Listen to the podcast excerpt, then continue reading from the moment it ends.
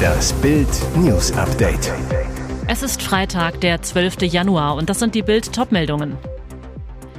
Beckenbauer Beerdigung heute in München, der Sarg von Franz. Ohne ist das Leben nicht sinnvoll. Söder schlägt Bratwurst-Alarm. Deutschland immer dicker. Dieses Bundesland legte am meisten zu. Jeder Neunte ist fettleibig.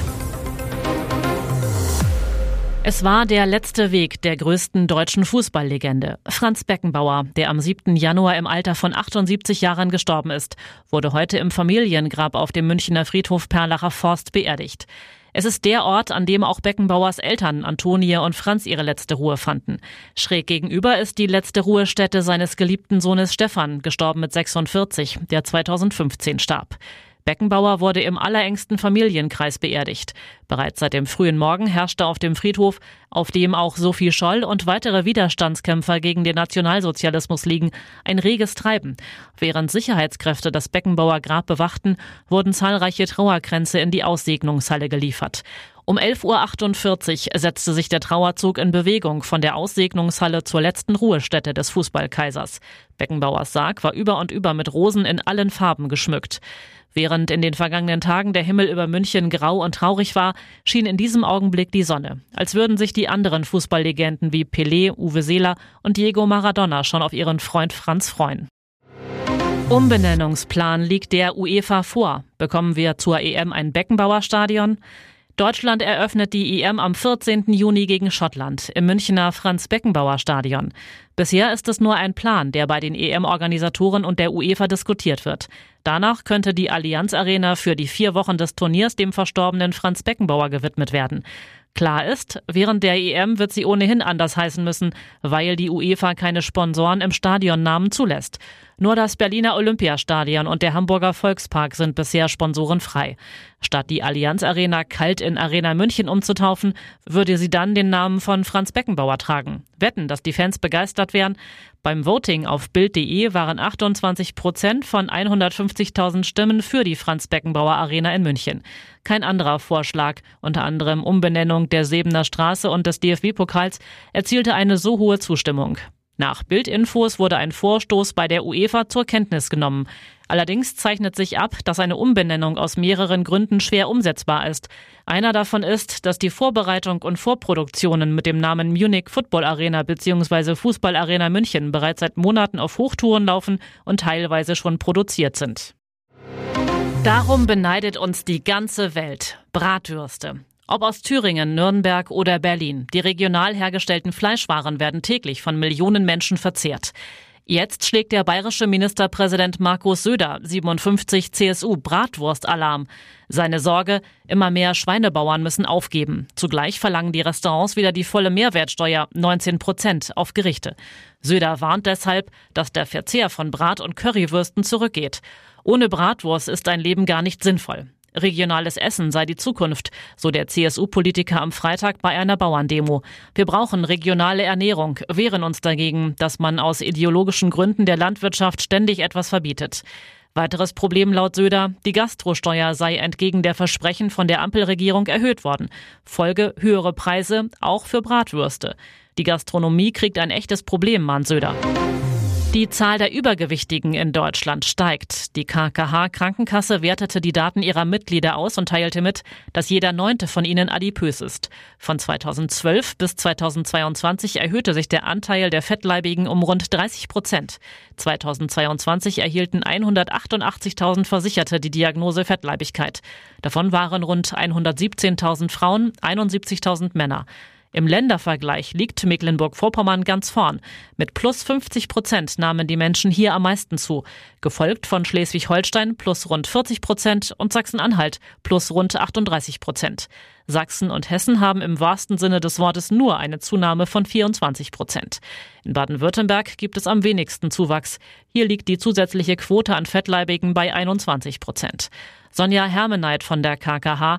Viele denken bei den Ursachen für Übergewicht lediglich an ungesunde Ernährung und Bewegungsmangel. Doch Adipositas ist eine Ernährungs- und Stoffwechselerkrankung. Ursachen dafür können Schlafstörungen, Stress, psychische Belastungen oder andere Erkrankungen sein. Problematisch wird es für die Betroffenen nicht nur im Alltag. Adipositas wirkt sich auch negativ auf die Gesundheit aus und lässt das Risiko für Herz-Kreislauf-Erkrankungen oder Diabetes Typ 2 steigen. Und jetzt weitere wichtige Meldungen des Tages vom Bild Newsdesk. Sie hebt den Finger und schaut herausfordernd, aber die Statue der umstrittenen Klimaaktivistin Greta Thunberg muss künftig in der stillen Ecke schimpfen.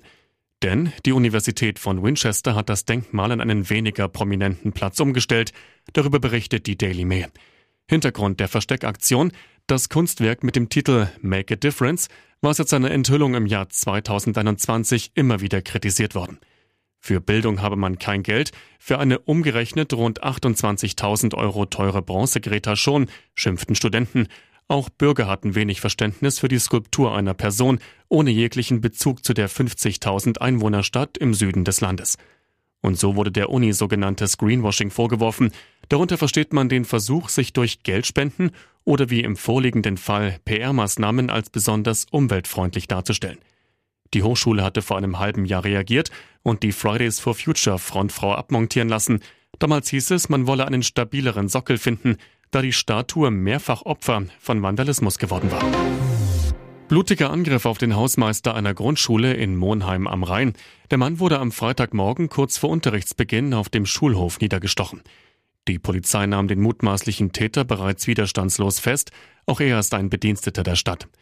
Die Winrich von Knipprode Schule im Stadtteil Baumberg steht unter Schock. Teile des Schulgeländes waren am Morgen abgesperrt. Die Polizei sichert Spuren. Der Schulbetrieb selbst sei aber nicht von den polizeilichen Maßnahmen betroffen, heißt es.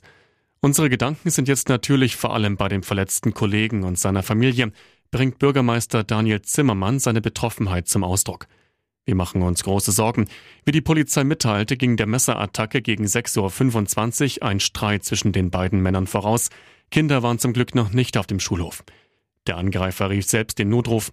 Die Kriminalpolizei ermittelt nun den weiteren Tathergang. Wir verlassen uns voll auf die Arbeit der Kriminalpolizei, so Monheims Bürgermeister. Laut Polizei könne Lebensgefahr beim Hausmeister nicht ausgeschlossen werden. Ihr hört das Bild News Update mit weiteren Meldungen des Tages. Söder über rechtsextremen Vertreibungsgipfel, das ekligste, was man sich vorstellen kann. Hinter verschlossenen Türen tüftelten sie an der Vertreibung von Millionen aus Deutschland. Neonazis, Esoteriker und AfD-Politiker und Funktionäre. Sie trafen sich geheim Ende November 2023 in einem herrschaftlichen Potsdamer Anwesen. Inhalt des Gruseltreffens die massenhafte Abschiebung von Menschen mit Migrationshintergrund. Die Rechercheplattform Korrektiv berichtete zuerst, die Empörung über das rechtsextremen Treffen ist riesig. Jetzt schaltet sich Bundeskanzler Olaf Scholz ein. Auf Ex, früher Twitter, schrieb der Kanzler, wer sich gegen unsere freiheitliche demokratische Grundordnung richtet, ist ein Fall für unseren Verfassungsschutz und die Justiz. Heißt, der Inlandsgeheimdienst soll gegen rechte Umtriebe aktiv werden. Wir lassen nicht zu, dass jemand das Wir in unserem Land danach unterscheidet, ob jemand eine Einwanderungsgeschichte hat oder nicht, so der Kanzler. Eine klare Ansage gegen die rechtsextremen Deportationsplaner. Auch Bayerns Ministerpräsident Markus Söder verurteilt die Deportationspläne übelster Form auf schärfste. Das erinnert wirklich als Vorstufe an das Düsterste, was man sich überhaupt noch vorstellen kann und das ekligste, so Söder im Deutschlandfunk. Eine Diskussion über ein Verbot der AfD will Söder aber nicht führen. Der CSU-Chef hält die Chancen dafür niedrig. Ein Verbot habe verfassungsrechtlich extreme Hürden und wäre dadurch zum Scheitern verurteilt. Die AfD müsse, so Söder, politisch bekämpft werden. Dazu gehöre klar zu benennen, dass deren Ziel nichts anderes sei als eine Art Machtübernahme durch den russischen Präsidenten Wladimir Putin in Deutschland. Und das müssen wir viel tiefer und härter und klarer auch erklären, was das bedeutet. Neben Neonazis und Unternehmer waren anwesend die AfD-Funktionäre Roland Hartwig, persönlicher Referent von AfD-Chefin Alice Weidel, Gerrit Hui, AfD-Bundestagsabgeordneter, Ulrich Siegmund, AfD-Fraktionschef in Sachsen-Anhalt, Tim Krause, Potsdamer AfD-Vize und Sprecher der Landtagsfraktion Brandenburg. Grünen-Chef Omid Nuripur sagte dazu, Politisch müssen wir uns als Demokraten gemeinschaftlich dagegen stellen und der AfD ein klares Stoppstell zeigen.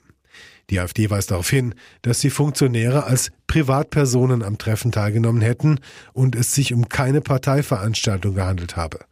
Dennoch, der AfD-Bundestagsabgeordnete René Springer legte nach Bekanntwerden des Geheimtreffens auf Ex nach, wir werden Ausländer in ihre Heimat zurückführen. Millionenfach.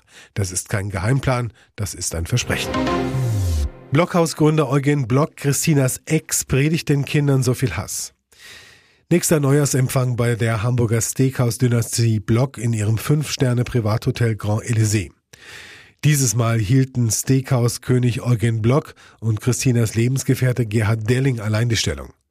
Die tapfere Christina Block kam nicht zum Blankeneser Neujahrsempfang mit tausend Gästen, unter anderem Bundespräsident AD Joachim Gauck. Noch am Montag hatte sie beim Neujahrsempfang ihrer Familie eine starke Rede gehalten, sagte bewegt, ich will mich nicht verstecken. Wie waren die Reaktionen? Delling zu Bild. Sie hat wirklich sehr, sehr viel Zuspruch bekommen. Ich glaube, das tut ihr im Augenblick auch sehr gut.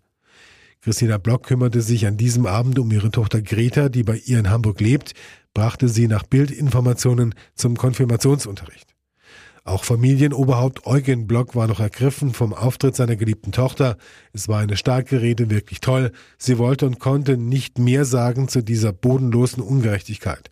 Ihr Ex-Mann predigt den Kindern so viel Hass. Und weiter, da kann nichts mehr rauskommen. Wie soll da ihre Antwort beim Richter sein? Christina wollte heute nicht kommen. Wir freuen uns jetzt auf die Worte von Joachim Gauck. Wie unterstützt er sie? Block mit Händchen an.